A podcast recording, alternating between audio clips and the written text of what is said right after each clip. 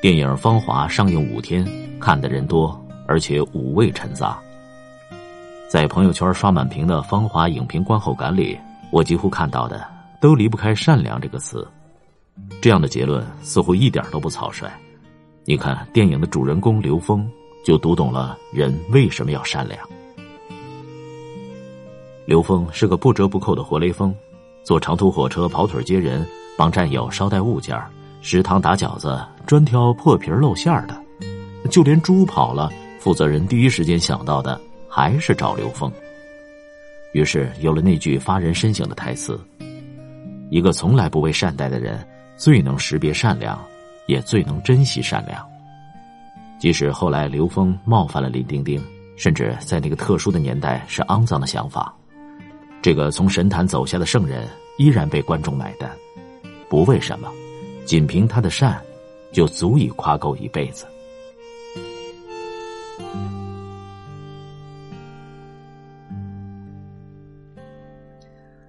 曾经有句话说：“一个人越炫耀什么，就越缺什么。”这句话放在当下四处弘扬的“你要善良”的大旗之下，显得那么贴切，而又那么悲凉。因为在这样的正能量背后，善良却成了不折不扣的稀缺品。一个可怕的事实，善念正在沦丧。前段时间在微博看到一个互动话题，说如果你看到老人倒地了，你会不会第一时间去扶？在将近三千个评论里，不足两百人说愿意扶，其余的回答要么斩钉截铁的说不扶，要么甩下一句“讹人怎么办？”事实也确实如此。前几个月爆出一个新闻。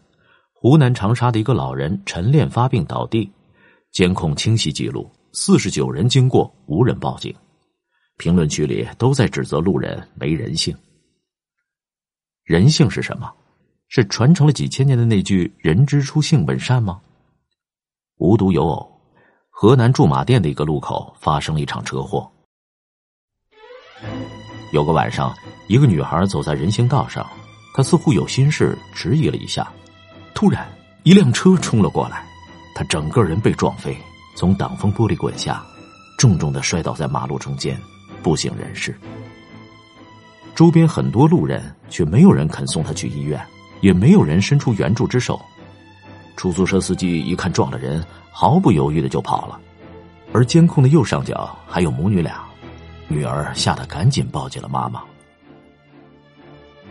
比这逃逸更寒心的一幕又开始上演了，妈妈搂着吓坏的孩子赶紧离开了。一辆白色面包驶过，几辆小轿车开过，行人三三两两的从他旁边走过，骑自行车的学生看了一眼，全都无动于衷。终于，姑娘醒了，她有些吃力的抬起头，在呼唤周边的行人，希望能走出个人救救自己。依然没有人帮她，哪怕只是一个人。他就这样躺在地上，孤立无援。突然，一辆轿车快速驶来，从他身上压过，他的身体被前后轮重重碾压，一条鲜活的生命在眼前消失。依然没有人，哪怕一个人为他上前一步，哪怕是半步也好。只有肇事的女司机很不情愿的、不知所措的走向了女孩。罪恶里有一句话说：“人性沉沦的表现，不是这世界上每天有多少起罪恶的案件告发，而是告发的人逐渐走向沉默。”这是个令人站立的结论。也许出于自保，也许出于群众观望的好奇心态，但正是因为这样的迟疑和观念，让善良的人性悄悄泯灭。这怎么不叫人寒心？你不自然的就习惯了用恶意去揣测别人。网友讲过一个故事：坐高铁上厕所时，不小心将手机遗落到了位置的木桌上，当初自己根本没有发现，后来回到座位也没有找着，急得焦头烂额，急忙接了隔壁乘客的手机打电话。大约过了五秒，电话那边接通了，是一个陌生男人接的，因为就在高铁里。他直接就问对方在哪儿。陌生男人说明了位置。当时他态度非常强硬，拿回手机以后，潦草的说了句谢谢，就回到了座位。当他回到座位，冷静下来时，才觉得人家凭什么接通这个电话？凭什么告诉你位置？他完全可以不这么做。如果换做自己，有可能等失主电话，也有可能交给列车员，同时也有可能在某个刹那间直接将这部手机据为己有。想完这些，网友拿了一包饼干和一个大桃子，穿过车厢，找到刚刚的陌生男人，郑重道谢。陌生男人还有些不好意思，但还是接受了。网友想的是，下次如果他再遇到这样的事情，也许还会选择把东西归还失主吧。有句话说，成年人眼里至少百分之三十五的被认为来自他人的恶意，往往都是自我揣度出的一场误会。不得不承认，这确实成了大众社交的一种隐形规则。比如说。有人对我好，那脑子里想的是无事献殷勤，非奸即盗。街上看到一个穿花色衬衫、戴大金链子、配大墨镜的人，那就是社会不良分子。那个爱讲粗口的人，人品一定很差。然而，这很多情况的事实却在打你的脸。感恩节那天，某品牌推出感恩节的短片，有几幕让我印象深刻。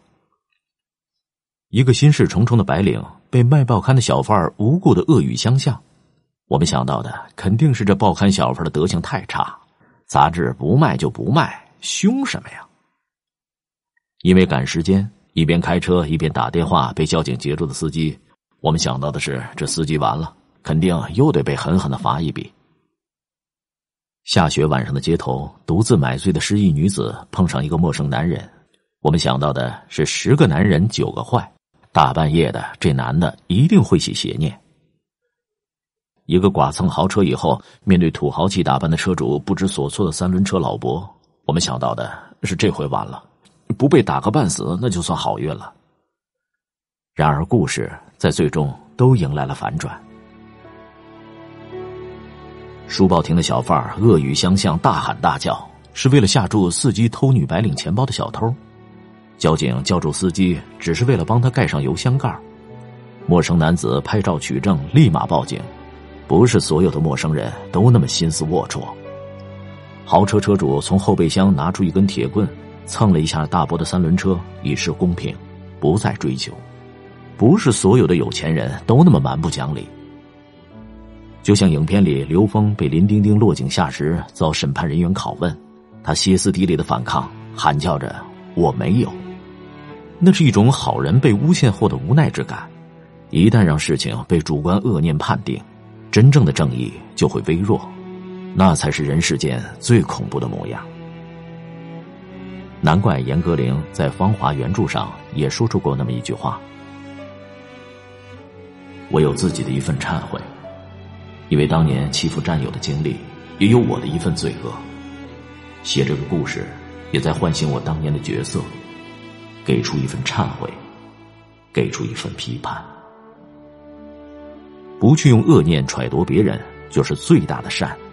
但值得你我反思的是，大多数人早已被恶念上脑，对所有的事、所有的人都拉起了极高的心理防线。善良应当是一种本能。前段时间在四川成都，一位乘客坐轮椅进入地铁，这个时候地铁上的人很多。一名座位上的男孩，一只手玩着手机，另一只手很自然的拉住了晃动的轮椅，又把脚卡在轮子下边固定住轮椅，整个动作一气呵成。几站过去，他一直没有松手。他说：“嗯，这个我拉了二十分钟左右吧，就是希望轮椅不要晃走。我希望人最本质的特性就是善，而且。”这应该是一种不需要被时刻表扬来维持保鲜的品质。善良的人做事儿是不需要被提醒的。当他无意间做了一件好事的时候，你会发现，即使平时很讨厌的一个人，那些美好的善意都在不自觉的流露。回想到《芳华》里有这样一幕小细节：刘峰下放到伐木连以后，何小平随大队前往边疆参与慰问演出。因为刘峰的遭遇，他早已对周边的人寒心。哪怕分队长把原来是卓玛的 A 角色让何小平顶替时，他也无动于衷。他还用假体温计瞒过大家，拒绝上台演出。当时分队长担心何小平产生高原反应，火急火燎，顺口就喊朱克去叫军医。原本一旁打理道具的朱克反应迅速。应了一声，就跑出去叫军医了。这朱克是谁？当初嘲笑、嫌弃何小平的人，即使是违抗分队长的命令，也死活不肯配合何小平跳舞。按理说，这样一个让他恶心的人，还巴不得看他产生高原反应出丑呢。可朱克的本能反应告诉了大家，在面对一个需要进行道德判定的事件面前，本能的善念可以打败一切，而且。这是一种自然不做作的流露。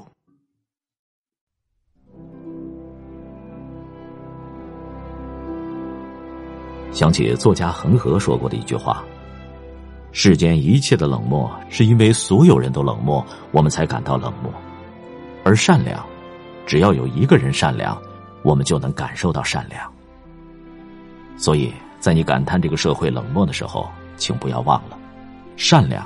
其实是我们一种本能。这和胡适在《道德和规则》里说的那句话有着异曲同工之妙。他说：“一个肮脏的国家，如果人人讲规则而不空谈道德，最终会变成一个有人味的正常国家，道德自然会逐渐回归。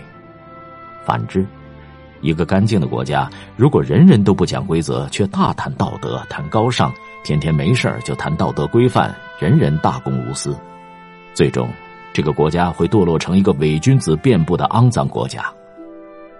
同样，一个堕落的社会，如果人人讲善良，反而越是彰显这个社会缺乏善良。反而，当不再有人大谈善良的时候，善良已经自然回归到每个人的内心里，不需要被提起、被包养，因为善良是一件太正常不过的事儿了。你是如此。我是如此，大家都如此。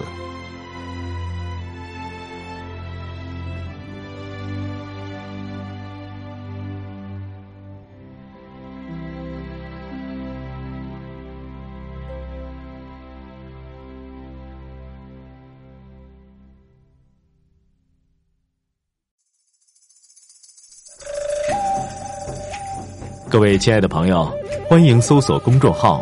拿铁磨牙时刻，那里有更多治愈系节目，帮助你利用每一次等车、等人、等外卖的碎片时间，不喂食鸡汤，只为强大的内心充电。公众号：N T M Y F M，N T 就是拿铁的拼音字头，后边的四个字母是 My F M，中间没有空格。